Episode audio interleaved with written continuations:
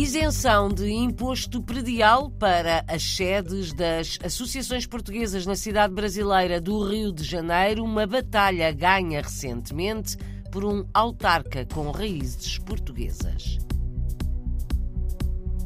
De França para Portugal, a operação Salvar o Pinhal Real. No próximo fim de semana vão ser plantados mais 7 mil pinheiros na região de Leiria, mérito de uma luso-francesa.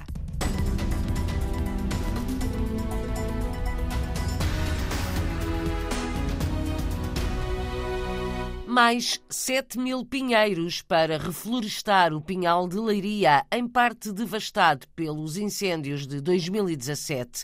Vamos salvar o Pinhal Real. É a ação a que se propõe uma lusodescendente em França, com origens na região de Leiria. É a segunda vez que Sylvie Gaspar vai para o terreno e vai ser no próximo fim de semana. Vamos plantar pinheiros e muitos.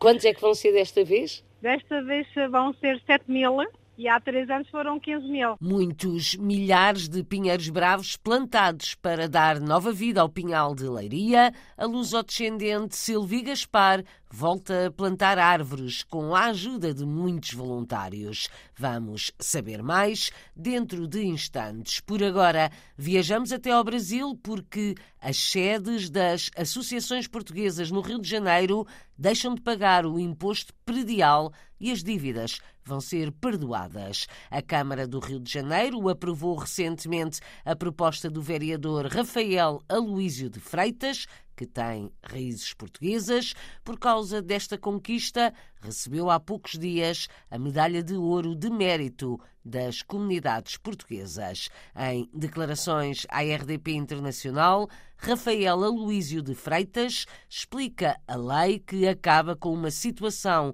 de discriminação e, ao mesmo tempo, ajuda o movimento associativo português. Tem aí cerca de 15 a 20 casas portuguesas muito tradicionais na cidade e a gente já estava batalhando, né? já estava há um tempo tentando é, ajudar a colocar na lei a questão tributária em relação ao imposto, imposto predial né? territorial urbano, que é o IPTU, que é pago, sem nenhuma contrapartida, ele é pago simplesmente por ter o imóvel, mas na lei aqui municipal, a gente já tinha alguns clubes, não os portugueses, mas os clubes que são filiados a federações esportivas, associações esportivas, já tinham esse direito a não pagarem o IPTU. E as casas portuguesas ficaram meio que assim no meio do caminho sendo cobradas. E a gente conseguiu então agora incluir na lei tributária municipal, ou seja, não foi só um decreto de prefeito, foi uma lei, é, a gente incluiu na lei que agora em diante todas as casas também têm direito essa isenção. Inclusive a gente conseguiu botar junto a anistia, ou seja, os débitos que tem para trás vão ser perdoados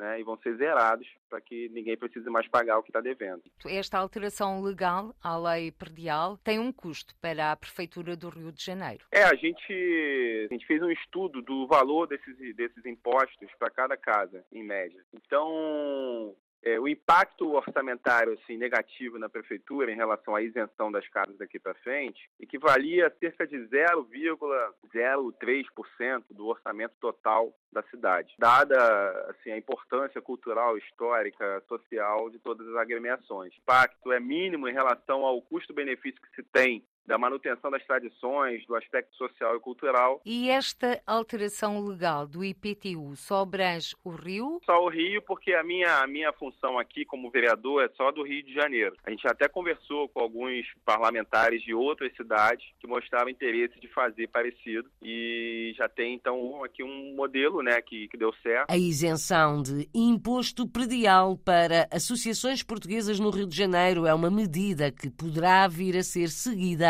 por outros municípios brasileiros. Uma vitória do vereador Rafael Aloísio de Freitas, o mesmo que conseguiu a classificação do folclore português como património histórico e cultural do Rio de Janeiro. Toda essa história da, da relação Brasil-Portugal, o próprio descobrimento do Brasil se deu, da questão em relação a, a todas as a, aos costumes, tradições, gastronomia, toda a relação que a gente tem com, com, com a comunidade portuguesa folclore português, inclusive eu tenho até uma lei que eu consegui transformar o folclore português em patrimônio imaterial da cidade do Rio de Janeiro. Então isso foi também aprovado na Câmara já no ano passado, retrasado. E com certeza a gastronomia, né?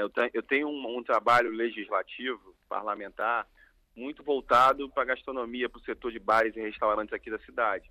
Então a gastronomia portuguesa é algo que, que, sim, que mexe profundamente comigo.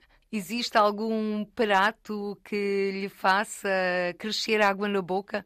Com certeza sardinha portuguesa. Tem bom gosto, portanto. Rafael Aloísio de Freitas, vereador municipal no Rio de Janeiro, entrevistado pela jornalista Paula Machado. É um dos convidados hoje do programa Câmara dos Representantes para ouvir logo depois das notícias das sete da tarde, aqui na RDP Internacional.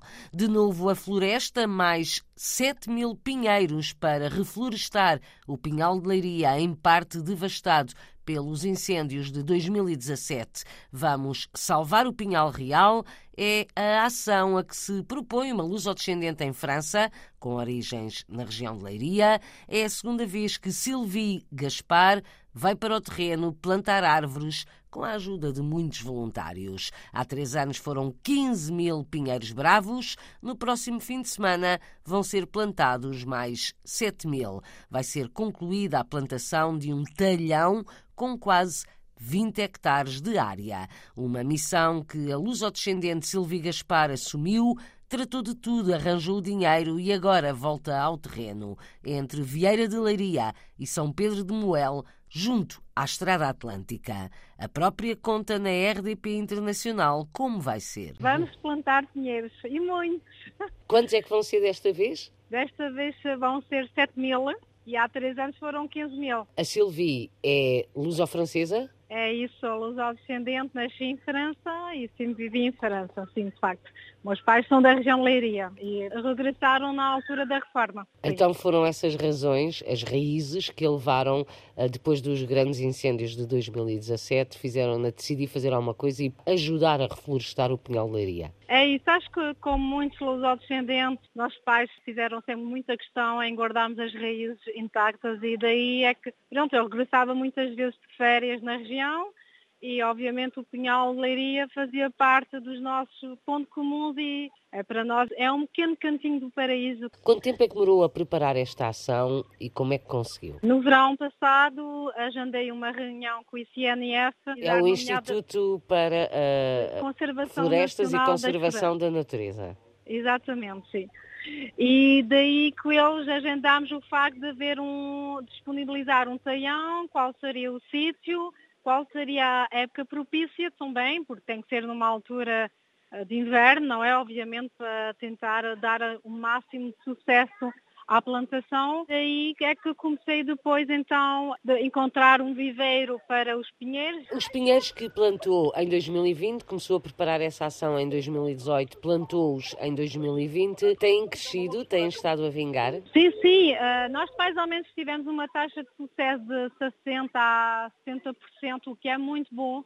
As condições são muito difíceis, porque uma vez que são terrenos que têm muita areia, não é? Não retém muita umidade e muita água, são à beira-mar, Daí é que tenho que dar os parabéns a todos os voluntários que plantaram na altura. Quantos voluntários é que se juntaram em 2020? Já tinha começado a pandemia? Foi um mês antes. Foram mais de 200 pessoas. Foram quase 300 voluntários que se juntaram nessa altura em três dias. Quantos voluntários dias. é que sabe que pode contar? Vamos ter à volta de 180 pessoas no sábado e entre 60 e 70 no domingo. Mas é entre São Pedro pessoa... de Moel e Vieira de Leiria? Fica a 3,5 km da Praia da Vieira em direção a São Pedro, na Estrada Atlântica. Para comprar estes pinheiros, quanto dinheiro é que precisou e como é que o arranjou? Quando o orçamento foi feito, foram 1.500 euros pela Pombal Verde e fiz duas angariações de fundos, uma em França e outra em Portugal. Conseguiu reunir o dinheiro suficiente para plantar Sim. 7 mil pinheiros?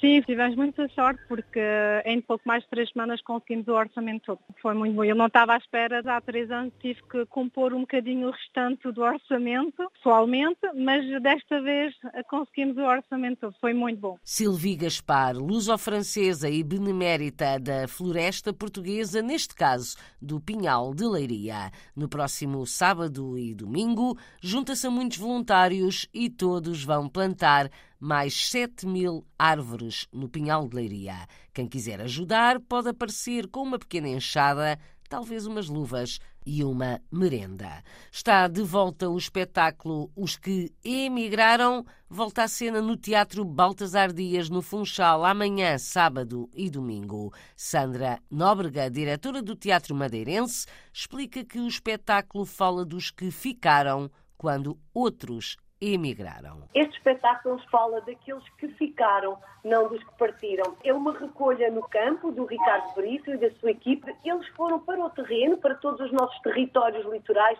ouvir as histórias daqueles que ficaram. Há uma história fantástica de uma senhora que se casou, por exemplo, por procuração, nunca chegou a se reunir com o marido, soube que ele tinha falecido e sempre usou preto, ou sempre usou o luto são realmente histórias daqueles que ficaram para trás eh, sobre os seus olhos. Foi um espetáculo que foi criado em Baltazar em plena pandemia. E agora é um regresso, não é? É um regresso. Em liberdade, digamos assim, não é? Exatamente, exatamente. Chegámos a fazer espetáculos para cinco pessoas, imaginem. Sandra Nóbrega, entrevistada pela jornalista Cláudia Costa. Depois da estreia em plena pandemia, está de volta à peça os que emigraram, espetáculo amanhã, sábado e domingo, no Funchal, no Teatro Baltasar Dias.